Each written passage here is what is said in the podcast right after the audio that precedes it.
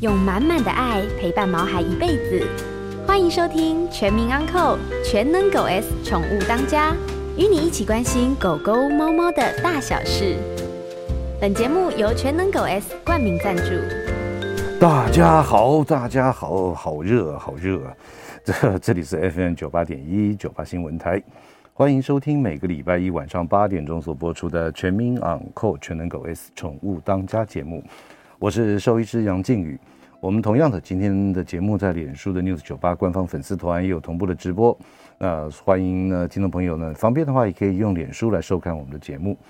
啊，首先呢我必须要要要跟大家来讲一下，这已经老生常谈了，就是呢这个我们常常讲说这个夏天温度高，千万不要在大中午的或者说呃这个非常热，其实啊到了晚上傍晚也是三十二三度，也是蛮热的哈。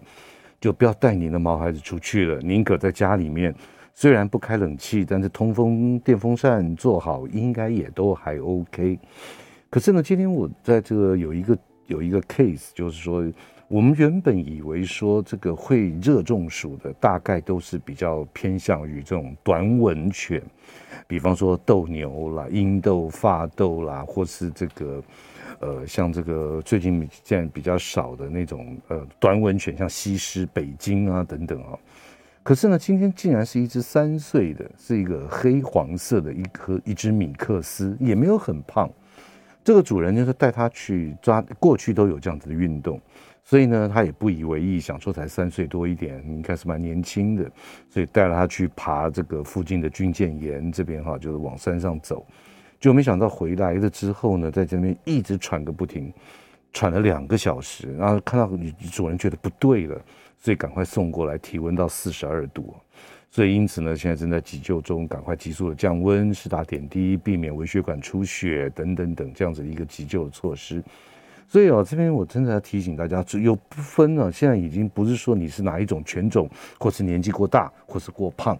啊，其实啊，这个有时候三岁的米克斯，它都会有可能会有中暑的一个一个风险存在。在此呢，也提醒大家，因为听说这个最近一路到大概八月中、八月底，这个天气大概都是维持这样这个形态，所以呢，这个为了您毛孩子健康，天气太热千万不要，而且帮他准备充足新鲜的水，这是绝对少不了的啊。好，那个呃，我想接下来就是说，之前有在上两次节目有跟大家聊了一下，因为这个猴痘 （monkeypox） 这个事情，跟大家聊了一下什么是人畜共通传染病哦，它包含有病毒类的，有细菌类的。那今天呢，跟大家介绍一下，就是霉菌类的真就是真菌类的，跟这个寄生虫。在真菌类啊，其实我翻了一下资料，大概有十种常见的疾病。其实呢。所有的这些真菌类，几乎是犬猫，包含我们人类，都会互相共同传染。所以，因此，当您发现到说您的毛孩子，不管是狗或是猫，尤其是猫咪，在身上会有一颗小小圆圆的，开始有皮屑，开始脱毛，开始皮肤变厚，这个时候您千万千万不能让它让上那个您睡觉的这个床哈，因为这是绝对会传染给我们这个人类的。那因此呢，在这个皮肤癣方面啊，等等啊，真的要好好小心的一个处理跟治疗。另外还有寄生虫，寄生虫其实包含的项目非常多，大概二三十种寄生虫都都是人畜共同传染的。那在此呢，提供几项比较严重一点的，比方说像蛔虫、像钩虫，但当然寄生虫大部分除了钩虫以外。大概都是经口传染的，或是抓伤的哈。那另外呢，像这个很喜欢吃一些这种呃这种淡水蟹啊、螃蟹啊、什么大闸蟹之类的，里面的中华肝吸虫，这也是在这个淡水鱼类里面常见的一些寄生虫。那另外呢，像这肺吸虫、梨形鞭毛虫，还有大家就是常会碰到的。啊，就疥癣虫，也就是说，狗狗或者猫咪，它皮肤上面的一种病，它在耳朵的边缘变得很粗糙，然后开始抓痒，很那种死命的抓，在这个耳朵边缘还有全身，那这个疥癣虫也传染给人的。另外还有就是这个妇女朋友要多注意的，就是弓形虫，就是弓浆虫了。那当然，这个不仅仅是猫，它自己只是一个原因之一，还有就是食物的污染，包含老鼠这个带原传染的一个媒介。如果老鼠跑过这个砧板，然后沾到了这个带的这个弓浆虫，它都会造成人类的一些传染。所以因此，只有一句话：病从口入，大家生活习惯要保持好，也把着您的毛孩子好好的照顾好。我相信呢，这些人畜共同传染病一定是远离我们的。今天在我们节目现场的特别来宾是我们长期的好朋友，动物行为专家熊爸。熊爸跟大家打个招呼。哎，杨医师，各位听众大家好。我一直觉得我很黑，然后呢，我们的节目呢特别为了我买两个苹果灯，亮亮一点，对，那免得找不到我了。就没想到，我看你最近你也不遑多让啊。你是你是去哪里玩哦，去去澎湖玩了一阵子回来。你所谓的一阵子是多久？去玩了十几天，十十十三十四天。去澎湖玩十几天。对。OK，好，不错，还记得我们那个每个月最后一次的节目，你还会记得赶回来。赶回来。错。我我我真的发觉，真的比我黑的没几个，跟我差不多黑的没几个。因为就每天在那边玩啊，然后就一定会晒太阳嘛，因为其实。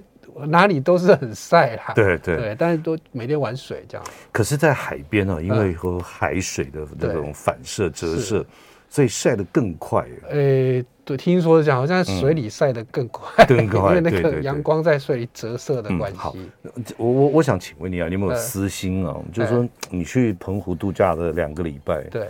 那你们家的熊三呢？哦，呃，一定一起带去啊。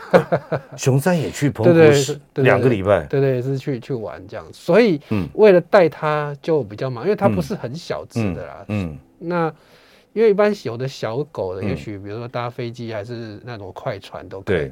但我的比较大，比较麻烦，所以我是自己开车去澎湖。好，我我觉得今天我们的节目就，因为毕竟暑假到了嘛，对，那有很多听众朋友可能会带你们家的毛孩子。想要一起出去玩，或者说这个疫情现在慢慢也缓解了，是是是，所以我相信这样子带小带着我们的毛孩子在国内旅游，应该是在这个暑假，尤其是放假期间，对，应该是会常碰到的。对，那我们干脆就从你今天来这个两个礼拜来就这样子，因为其实从头来跟我们说。对啊，每年呢，其实我都会带我们家狗出去玩，那甚至有时候是比如说去花东也会，嗯，但那都还算容易，就是啊，因为我们车子在本岛开车是可以的，嗯。但是呢，像要带狗到外岛，它就相对就麻烦。对，哦，坐飞机其实它也很累，又要运输那种呃标准式的运输笼啦，然后啊整个带的过程，狗狗又不一定会在你旁边。好，所以像我们这种是，我是要从台北先开到高雄坐营。所以你是开车，不是坐飞机去？不是，嗯，连我的车子一起过去。哦，连车子一起，哇，那很棒啊。对，那目前只有一艘游轮，一条大大船。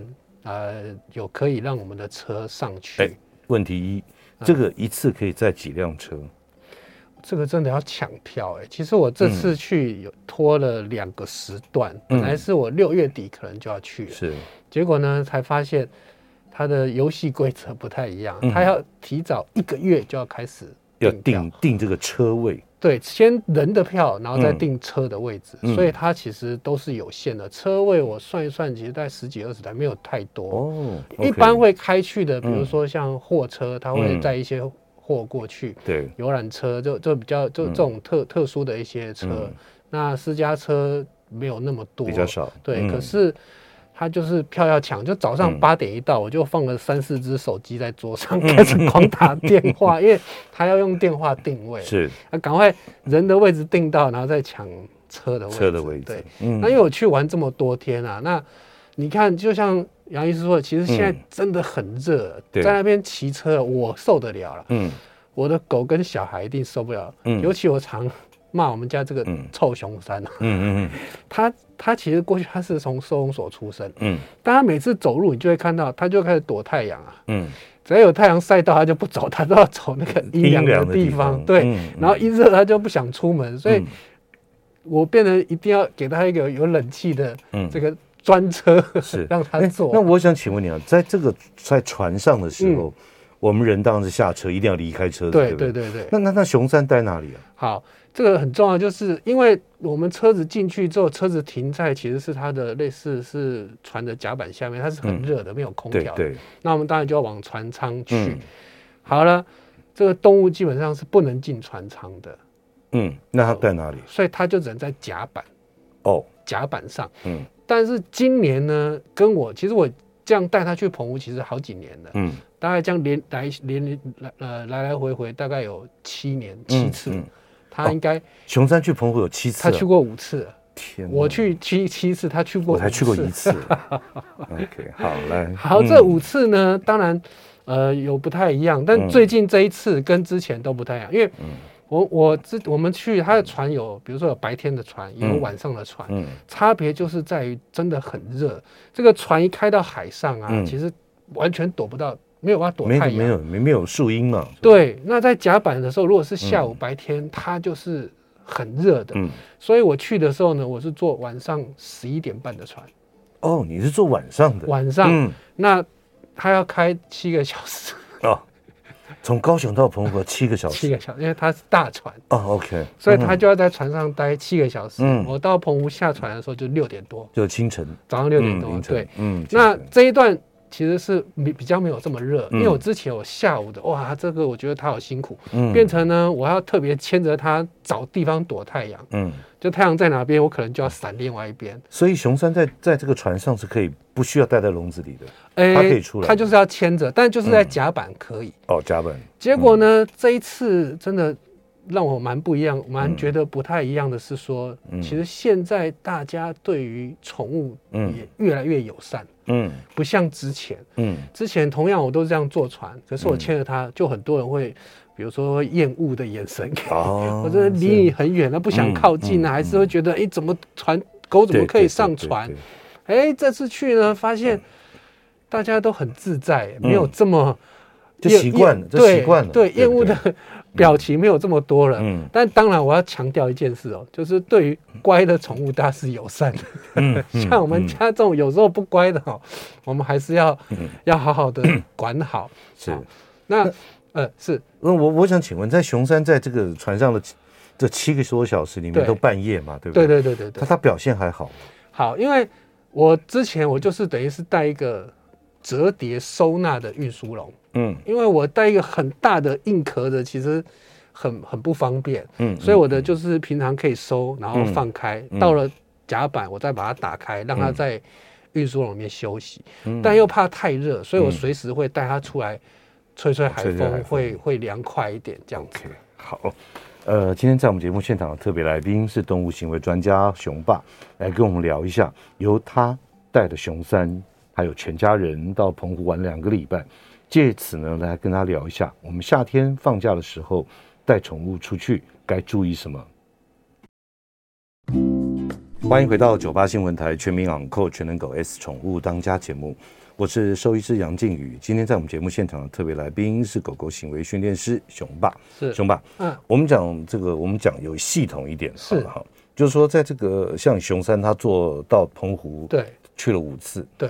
这五次都是坐船，都坐船。对，所以熊三应该对坐船的经验是 OK 的。对，因为我其实我们一直呃一直在跟大家强调，其实平常我们狗狗就要做一些简单的训练、这就是我就要问你的重点。对，对像我们常常强调一个所谓的笼内训练，嗯，它真的是我觉得每一只狗啦，好、嗯，这、哦、一定会有机会要。在笼子里了，包含可能将来有一些病痛，要在医院待一下什么，嗯、或者说出国出门要给人家寄宿寄养，对，甚至像我们这样坐车，好、嗯哦，或者到民宿，好、嗯哦，到饭店，它也可能都是要所谓的笼内训练。嗯，所以他在船上的时候呢，当然我就会准备这运输笼给他。嗯，只是我那是比较轻便式的。嗯，那运输笼它。其实最大，如果在台湾呢，我们讲它的缺点就是会比较闷热，嗯，哦，尤其像现在的天气，对，所以虽然我上船是十一点半了，嗯，可是，在船呢还没有这样走走到外海去的时候，还是很热啊，真的。你说晚上十一点半多凉吗？但还是很热，嗯，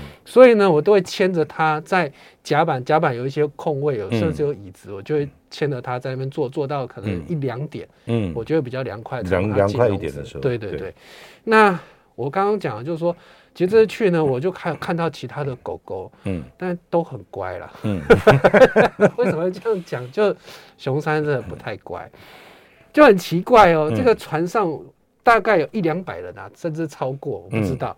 他就特别针对某两位，嗯，吠叫，嗯，就很奇怪，就那两位，而且这两位还是一家人，我还不知道他们是一家人。当下有做什么处理吗？因为当时我就牵着他嘛，就坐在那边，然后大家就坐着吃梨子、看手机，反正就陪他啦，不希望他在笼子里自己待太久，又太热。嗯，结果呢，他就突然间在很安静的情况，突然轰轰轰就这样叫叫起来，就对了一个阿姨，嗯，吠叫。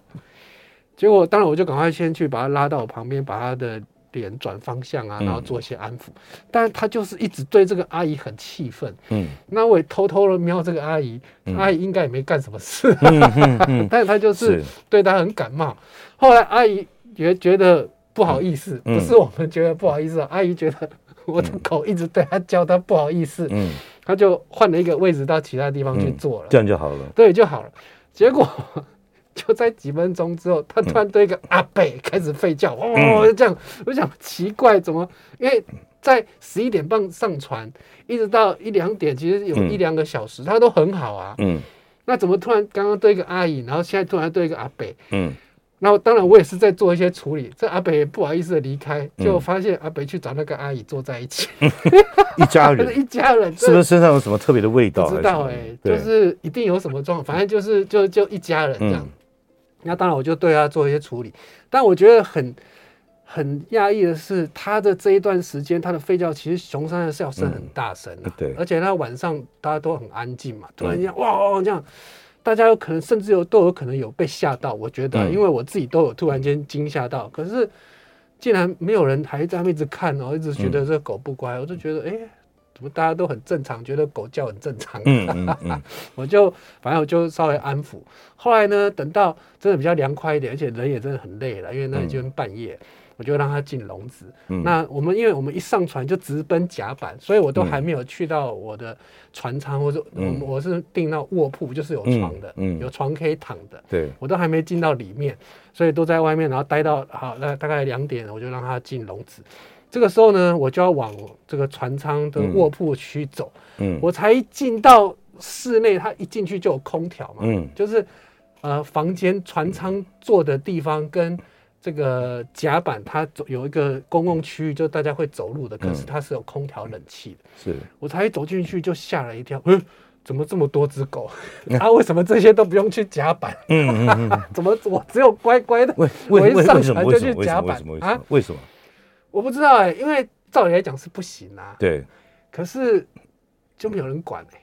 嗯，但是他们很乖就是了。反反正 OK 那。那那接下来我想请问一下熊爸，就是说你你如何就是在做一些笼内的训练？对。那你现在你把它放在甲板，在那个折叠笼里面，它它乖不乖？有没有叫？好，因为我一进到这个公共空间，嗯、其实它就是室内的区域了。嗯我一进去都发现，哎，因为它是它船是有好几层的，嗯、我们在最上层，甲板在最上层，嗯、就等于是三楼好了。对，哎，三楼一进去看，哎，二楼左边有，嗯、右边有，再看下面，哎，怎么都有？都有，有的还没有用运输笼，哎，嗯，就直接牵着它坐在那个椅子吹冷气，嗯，而且还是跟熊山差不多体型的。哦，我看，嗯，怎么他们都没有人敢？嗯，那我赶快把它移进来。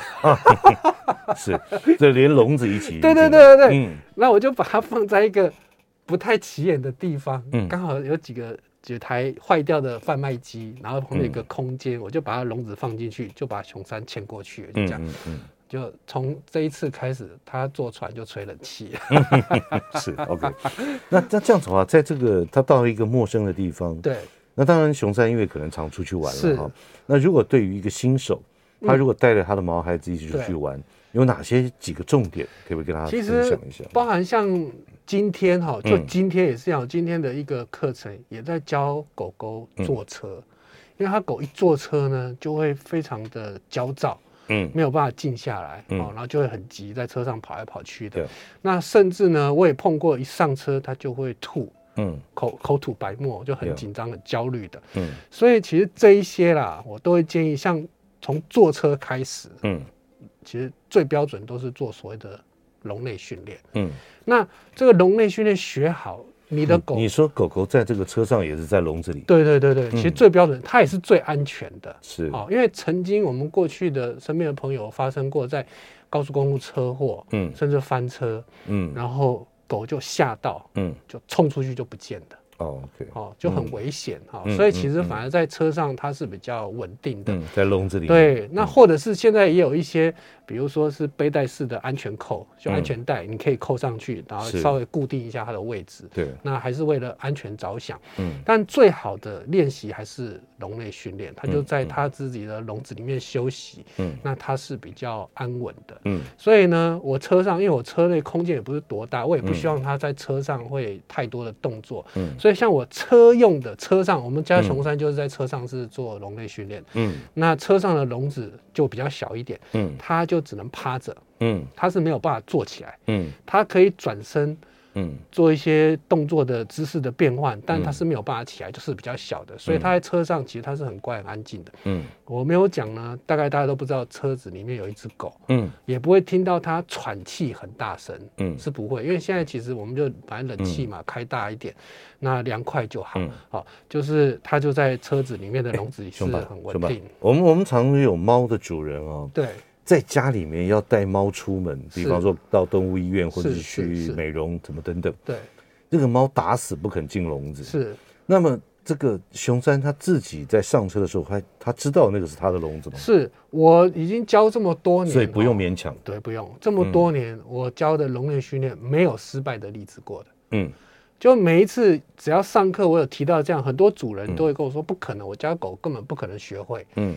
到现在，我说没有一只狗学不会，而且每一只狗都是可以很开心、很快乐的就进，就愿意进笼进笼子。对，像有的是就直接跳上去，它的话，因为我的车子有点高啊，所以我是抱它。嗯，但一到那个笼笼子，它就会自己就进去，就进去了。对，它就会很，它就会马上很稳定的。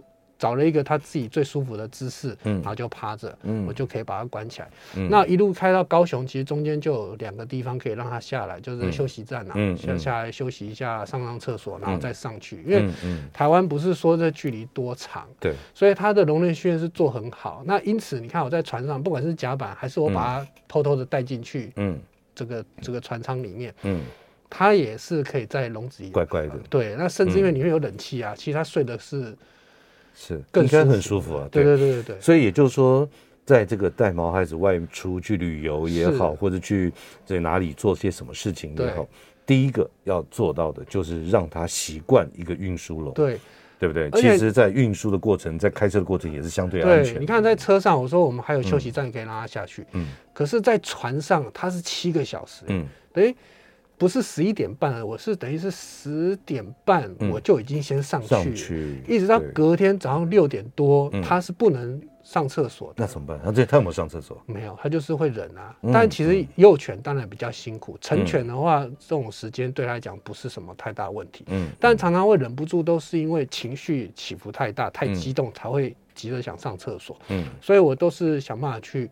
呃，我看他的状况，情绪的稳定，嗯，哦，然后呢，我也会带一餐，嗯，在船上吃，嗯，就看时间差不多了，我就让他吃个饭，嗯，喝点水，但是不那个量就不是一般的量，可能是少一点点的，嗯，那等到早上一到棚屋一下船，我就可以让他去，嗯，上厕所了。是，所以所以什么？这样子的话，第一步骤让他习惯笼内训练。对。那如果说这个第二个，我可以想象嘛，嗯，他他。离开了这个他熟悉的家庭之后，家里面之后，他看到这么多陌生人，对，他这个这个他会有不良的，他会什么？所以平时我们一直在强调说，我们就要多带狗狗做所谓的社会化训练。想要社会化，就是多带它出去散散步啊，嗯，然后有机会跟人群做一些接触啊，嗯嗯。那一天在船舱之后呢，一样又有一个插曲，他又叫了，嗯，就是。又看又看到那个没有那个阿姨，他他他在笼子里他是看不到，因为我把他挡一挡，嗯，他是听到，听到什么，我就觉得很奇怪，现在的人竟然还会别铃铛在身上，我也搞不懂，嗯，就有一个有一个有一个男生，嗯，他可能钥匙圈有一个铃铛，哦，而且这个铃铛跟很多狗的铃铛的声音有点像，所以那个那个男生在附近走动就亮亮亮亮。他比较觉得是有其他的狗，所以他有叫了一下。嗯，哦，那我稍微就是啊，刚刚讲讲话就好了。OK，所以呢，带我们毛孩子出去，第一个习惯笼内训练，是是是。第二个要充分的社会化，对，让他多接触一些玩玩一些，呃，外面的朋友啦，还有不认识的人，是是。让他简单讲，我觉得是壮胆。见世面。对对对对，就是见过的世面越广的状况，他越就 OK。没错。好，呃，今天在我们节目现场的特别来宾是狗狗行为专家熊爸。那我们这段广告，广告之后呢，我们也开放 call in，有任何我们听众朋友对于这个狗狗的行为方面的任何的问题，都欢迎您 call in 进来。欢迎回到九八新闻台全民养狗全能狗 S 宠物当家节目，我是兽医师杨靖宇。接下来呢，我们也开放我们听众朋友的 call in，您对于狗狗行为方面有任何的问题，都欢迎您 call in 进来。我们的电话号码是零二八三六九三三九八零二八三六九三三九八。熊爸，是。我们刚刚这样聊的，第一个就是要笼类训练，第二个呢，让他见世面，对，让他多熟悉这个社会化的一个一个自然相处的一个模式，没错。那接下来还有什么要注意的？好，再来，我们到了那边，就是我要找弟弟，就是民宿嘛，嗯，那最记得我刚带熊他回来的那一年，因为他是五六月份到我家的，所以那一年其实我有去澎湖玩，但我那一次我就没有带他，嗯，反而是我太太在台湾雇狗，那我带小孩自己去玩。就好奇怪哦！哎，等等等等，我我我一直想问呢、啊，从这你刚跟我讲，你去了澎湖七次，对对对对对，我就我一直有个问题，你为什么那么喜欢去澎湖？是不是初恋初恋在那里，还是 你有什么特别的回忆在？不能讲，等一下我老婆真的觉得哦，OK OK OK，没有，因为就喜欢玩水，尤其我家的小孩，不，因为通常我们就说呃，我们在国内旅游，对不对？有时候说。啊，这边去过了两三次，我们换别的这样。对对对，你这样子这样子这样子去年，因为去了那边刚好我就住在澎湖的一个沙滩。对，你你看嘛，熊山几岁？对，熊山五岁多。五岁，对，五岁你熊山光熊山就去了五次。对对对，所以一年去一次。对，我看一定有鬼，少这样少这样，我看你真的好好问他一下。没有，好这样。OK，那去。住，因为第一年去我也也不知道什么状况，那时候就因为我就没有带狗去了，嗯，结果去了之后呢，发现这个民宿的老板自己有养狗，嗯，我才跟他聊天聊起来，然后他才知道啊，熊爸这样子，嗯嗯，那我就问他，那你们都可以带狗吗？他说不行，他自己养狗，嗯，而且他还有在做一些流浪狗的救援，嗯，可是他的民宿狗不可以去，不去，当时不能去。但是呢，当然聊一聊之后，他就私下讲说：“熊熊爸，如果你下次你来，我就让你带。嗯嗯，就你下次再来狗，我就让你带。”这只有限定熊爸，还是一般别人？哎，当时就限定限定我，因为他是不欢迎的。其他就是。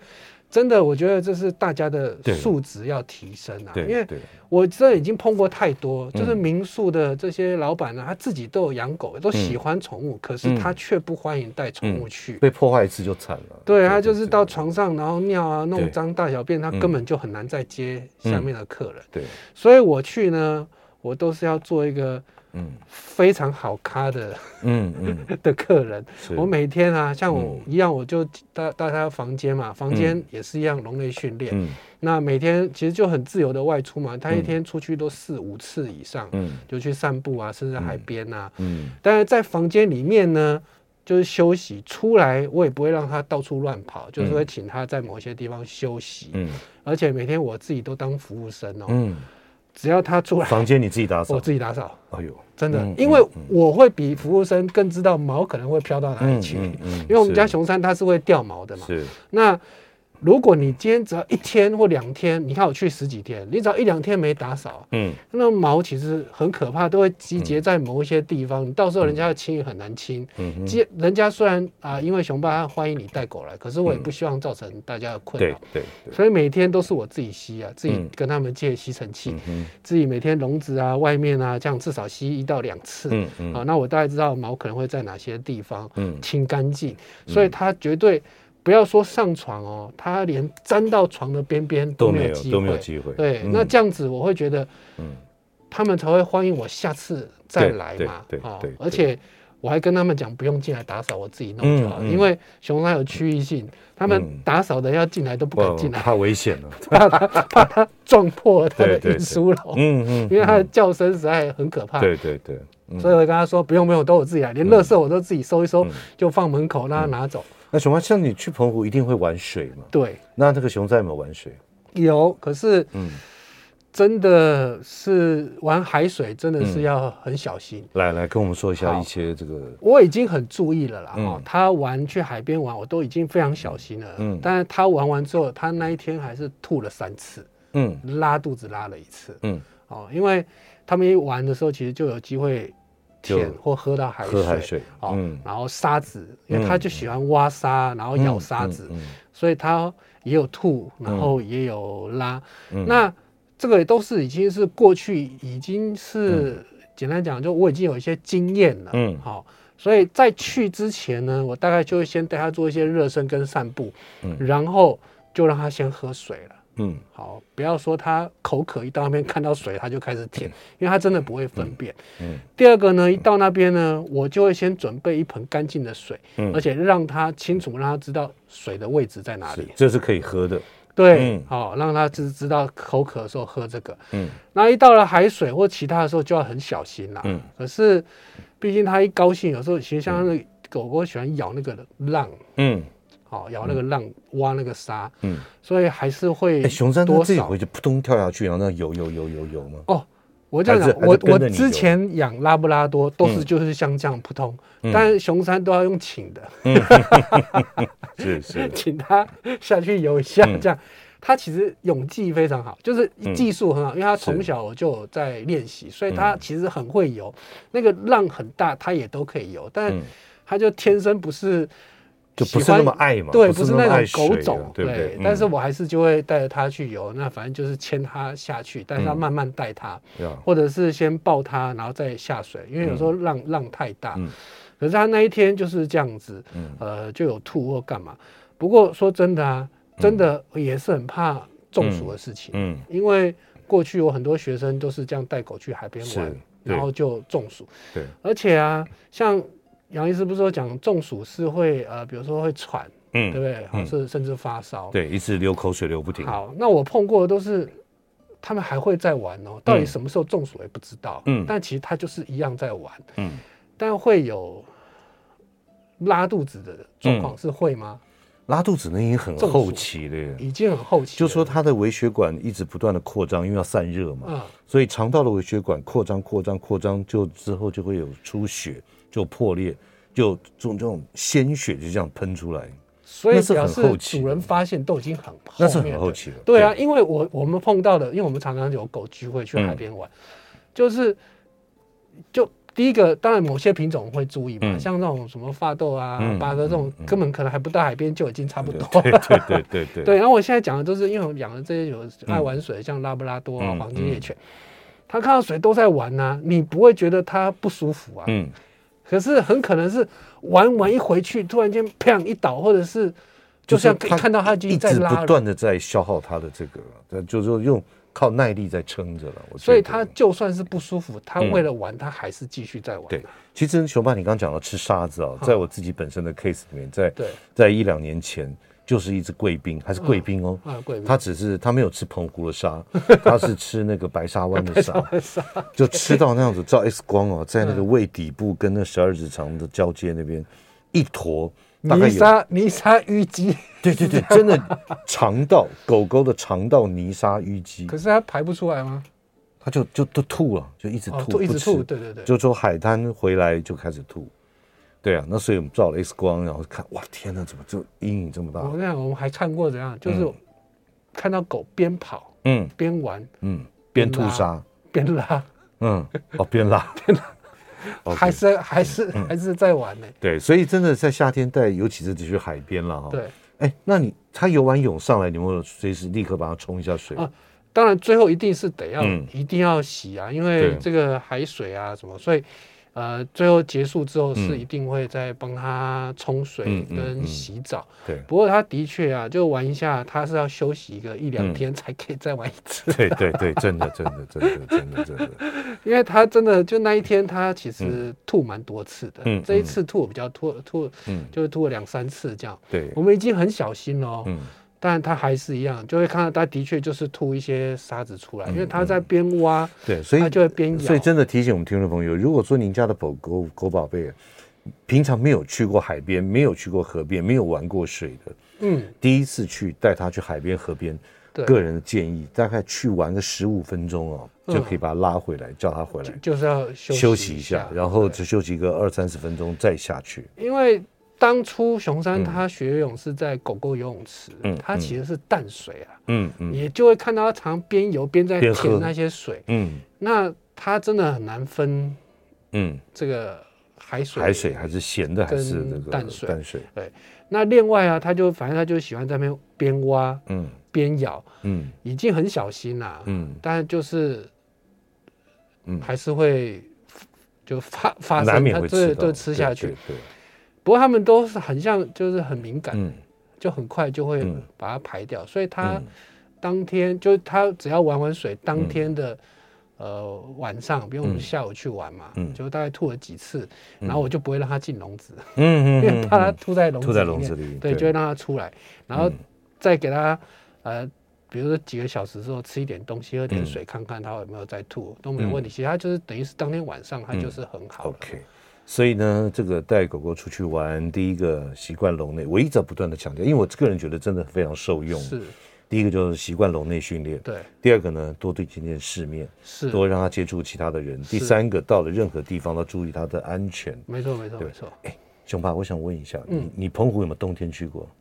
没有哎，啊，没有哎，没有。听说听说那海风是很可怕。对，听说冬天是不要过去比较好。哎，冬天有船吗？有啊，其实它都有，因为。还是一样会有很多需要这种运输啊、运送啊，甚至本岛的人还是会。其实我还真的想冬天去看看，试试看，试试看。OK，呃，今天在我们节目现场特别来宾是狗狗行为专家熊爸。那待会儿我们接段广告，有任何的问题都欢迎您扣音进来，或者在我们脸书上留言。好，谢谢。欢迎回到九八新闻台全民昂扣全能狗 S 宠物当家节目，我是兽医师杨靖宇。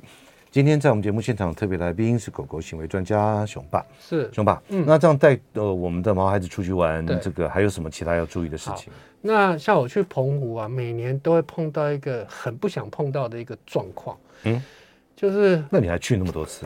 对，就是有鬼。带他出没有？嗯，带他去遛狗呢，因为他们都喜欢到一些草堆、草丛去散步嘛，上厕所。那其实他们也都蛮干净的，那边的公园都很漂亮。但就有一个很可怕的那种植物叫，就是鬼针草。哦，嗯，但不是鬼针草，我都把它称作叫鬼针球。嗯，它是一颗一颗的。嗯，它是不是会粘在这个？对，可是它是一球一球圆圆的。嗯，然后整个都是刺。嗯，不是只是一根一根那个草这样你好还好拔。拔。它那个球一粘上去，尤其我们那个流浪汉造型的，一粘上去就一定要用剪刀剪。拔不起来，而且没有办法拔，是我的手去拔，我会刺伤，因为它就是一颗球，然后全部都是刺，我实在不知道那是什么植物。嗯，它只要一闻一个东西，头一塞进去，哇，糟糕，一出来满嘴都是。那熊山自己会痛吗？会哦，OK，它又会凶，嗯嗯，它会，它虽然不会真的认真咬，可是第一个我在拔那个球的时候就很刺嘛，我都会会要都要用指指甲慢慢的抠，然后一拔的时候，因为它粘在嘴皮上，就会被刺到，就 它觉得，它它 不会真咬，可是你也会吓一跳，对，每一次都会粘到那个东西，嗯嗯。那变成我现在带它出去的时候，这是澎湖特有的吗？我不知道，其他也可以这样讲哦。因为我去其他的地方，不管爬山、公园，顶多沾到鬼针草会，就一根一根黑黑的嘛，那其实蛮好拔。对，但它那是一整球，而且一次就是一堆。嗯，所以他每一次去呢，都是绕腮胡，回来都被剃光光。所以我跟你讲，所以我跟你讲，冬天去就没有这个了。啊，是吗？对，就没有这个。这我就不知道是不是冬天真的没。就每次要在那里帮他剪剪剪剪剪，然后慢慢弄慢慢弄，因为这个是我在那边遛狗碰到比较嗯大的麻烦。嗯，其他呢都还很好，就是时间啊，因为他真的没有，其实。澎湖说热呢，很热，但是跟我们本岛比起来，我会觉得没那么热。我相信绝对不是不像台北这种热。对，那个是很闷的。你知道，我一船一回来，一下一闻到空气，哇，怎么又是这种味道？就是很像在炉子里面。对。但那边它是很晒。嗯。可是呢，只要比如说没有晒到太阳的地方，嗯，它是很凉快的。嗯嗯。好，那变成我出门是很重要，就是怕地板太烫。嗯。好，沙滩也是怕。太烫，所以我一定要避开这个比较烫烫的，而且出去都还要先摸一下。嗯嗯。所以现在台湾也是一样啊，像这种天气出去啊，呃，当然了，因为在都市里面啊，只要不是大中午，就是太阳在正上方，嗯，因为早一点或晚一点，它还是会有一些阴凉的地方。嗯。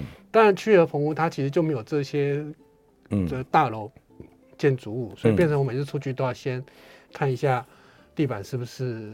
很热，很热，对对。然后呢，随时就是我会带一些水，或者湿毛巾在身上，嗯，好帮他泼水啊，擦一擦，好，然后随时注意他的状况，就是说他的一些人身安全这样子。对，因为真的还是怕，嗯，怕中暑。哎，我我我没有我没有那个这样子一个夏天这样子去过啊，我大概都是夏天的尾声了，尾巴的时候，那已经是蛮凉快的了。是是是。我我想这个，请问一下，澎湖这边有没有很多浪浪？好，这个因为我到了那个地方，就会结交那边的朋友。嗯、那当然物以类聚啦，嗯，就是都是这些爱猫爱狗的在一起。的确，这段时间我有都问他，嗯，因为我带出去也会问他，哎、欸，这边有没有什么问题？嗯，那我听说都还是有，嗯，哦，而且也都有攻击人或者是猫的情况发生，像。像他们，他们很多商家都是在海边。嗯，那过去这些商家自己也有捡一些，有一些流浪猫，他们在养。其实我们都都常常看到。